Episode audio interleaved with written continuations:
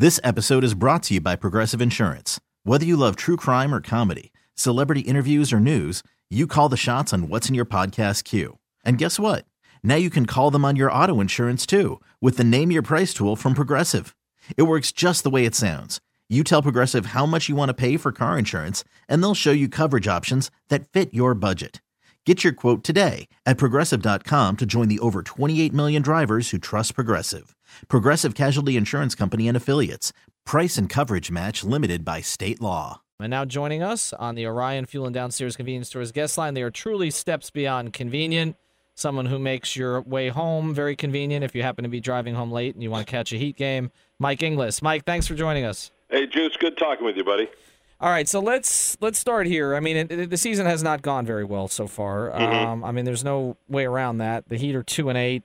They've been competitive in a lot of games against very good teams, but they haven't been able to close these games. So, what, what are you seeing so far? Because I, I know you're someone you tell it like it is. Uh, what, what what have you liked, and, and what has been disappointing to you? Well, I, I guess uh, I thought the I thought the offense would be a, a lot better, to tell you the truth, uh, than it is right now. Uh, you know, they're, they're averaging like 94 points a ball game, and uh, again, but this is an awful lot of uh, what we saw in the preseason to see what it was going to be like. And preseason and regular season are two different beasts, as you well know. And so I, I thought that it would be a little bit better defensively. I mean, look what they did against San Antonio. I know there's there's no moral victories. And, you know, it's you win or you lose. But I think the defense has come a long way, and I think that's really what they're going to, you know, have the backbone of the season rely on his defense and try to get enough offense. And I think you will eventually see the offense get going. And uh, usually it's the other way around. Usually offense is no problem with teams, but they can't play defense. It's the other way with Miami. They're sounding defensively and it's just struggling a little bit on offense. And it will it will come around though. Mike Josh Friedman here. Hello, thank you for taking the time to come on are the you, show. buddy? What's going on? When do you feel you'll have enough of a measuring stick to figure out what this team is? You know, some people are giving up. It's ten games into the season. Yeah. How far do we have to go before you feel, you know what? I can pretty much lay out the blueprint for what we're going to see for the remainder of the season. Well, you know, I, I always uh, everybody usually says All Star break time, but I think you're going to see it before then. Uh, where where this team is headed. Hopefully, they're going to be healthy, and that's the key for everybody in the league. But the, in particular for for Miami right now, because they don't have that big veteran presence. Like Juice was saying about you know closing games. Uh, yeah, before you had uh, the the likes of all stars getting a chance to, to close games, and you didn't really worry too much about that. Well, that's not the case right now, and they're still finding their way on who is going to be the closer. But with them, it's a collective effort, which is a little bit different than a lot of teams where you can give it to a Durant or give it to a Klay Thompson or give it to a LeBron or what have you. Miami's going to be doing it collectively, and uh, that also, I think, you know, breeds a good goodwill with, with ball players, although someone you would like to see step up. But I, I say by January, I think you're really probably going to know what's going on with this team. Talking to Mike Inglis here on 790 The Ticket. All right, individual players. Yeah. Hass- Hassan Whiteside. Uh, you know, there there have been times that you know people have been critical. And I don't want to just throw it out there. I I've been critical at times. You know, of him Mm-hmm. not staying engaged in games. Uh, what I saw last night though was really really impressive. I mean, Yeah. he, he basically put the team on. His, I mean, he was he was gassed during a lot of that, uh, but he was still just grabbing rebounds out of the air. Uh, with Hassan, what is the next step in his development in your view? Because he, I- he's doing this. The team's not winning, but he's still putting up these monster numbers. Yeah, I, I think I think with him, I mean, do you want him to be that uh, that visual leader out on the floor, or are you just happy with getting a double double every night? And I think Hassan's probably want to get that combination going eventually. Uh, when he, you know, he's got the respect of players and a respect around the league. When you play that, if you play that hard every single game, they already notice him. They know about him. Teams have to plan for him. But if you play hard like he did last night, uh, every single game, boy, you, you're taking a huge step up. I mean, not not a baby step, but a big step. And uh, what we've seen right now are teams just jamming the paint and saying, "Look, at we know this guy can get this done."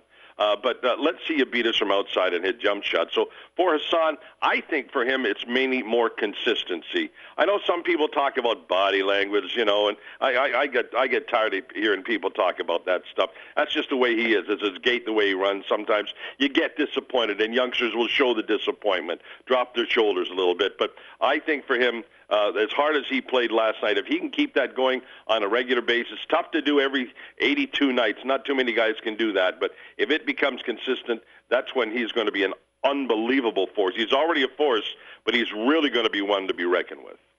Mike, this is Alf here. Hey, uh, Alf. how you doing, man? Good. All right, we you, you talked about the offense, and I'm I'm like you. I've been disappointed with with the transition from the preseason to the season. But what it's looking like is that, like you said, they're closing off the, the closing off the paint, daring the Heat to shoot.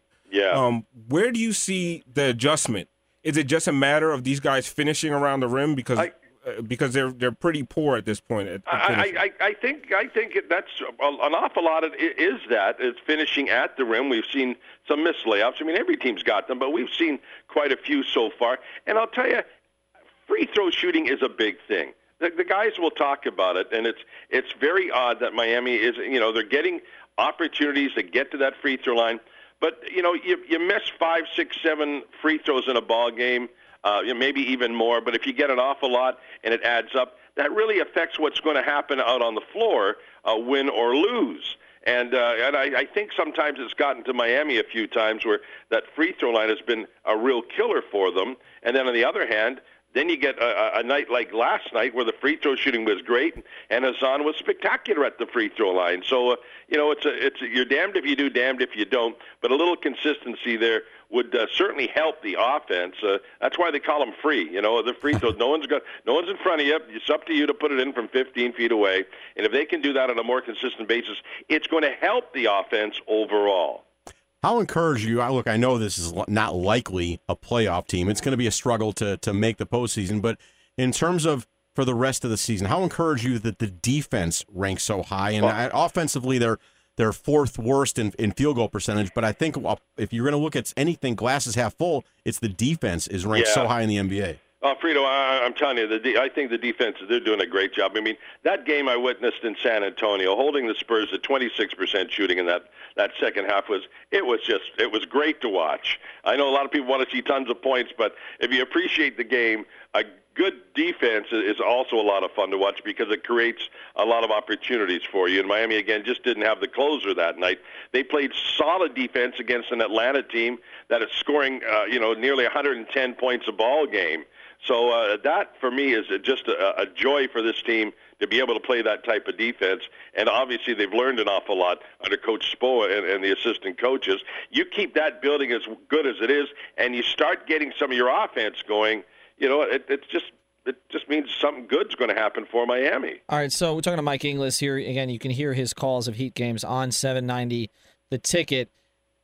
The teams that they've played so far, uh, the schedule has been brutal. And I, again, I, I don't want this whole segment to sound like we're making excuses for them or the defense is great and so and the schedule's been tough and all the rest of that. I mean, they're two and eight, so we, we've got to. Uh, you know, obviously that's what they are. It and is what it is, It, yeah. it is what it is. They've got to build from that. But of the teams that you've seen uh, so far, who has impressed you the most? Who's because I mean the Heat is pretty much, uh, with the exception of you know haven't seen Cleveland yet, haven't seen Golden State, but they've played a lot of the other teams that are supposed to be contenders this year. You know, you look at San Antonio, you look at Toronto, you look at Atlanta. Um, I don't know that Chicago is supposed to be a contender, but they clearly have veteran guys that you still have to deal with.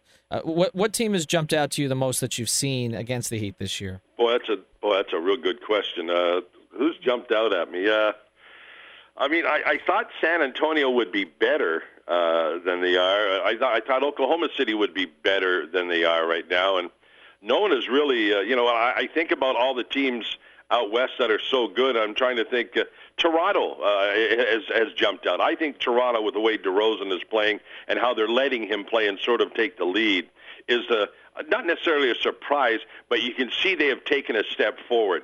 Do they have the answer for the Cavs? Well, so far this season, no, they haven't been able to answer the Cavs. But I think right now uh, the Toronto Raptors are, are a team that's really taken a step forward, and uh, you know, obviously trying to get over that hump to, to beat the you know the king of the mountain right now, which is Cleveland in the East. And you know, once you once you get in the finals, anything can happen, as you well know. Two and eight right now. If this continues for a while, should the Heat take? I'm not saying tank the season or anything. I hate that word. Yeah, But no. should the Heat take more of a long term look and say, all right, let's play our young guys and see what they've got, rather than veterans who were signed to short term deals and really, perhaps beyond the season, have no future with the team?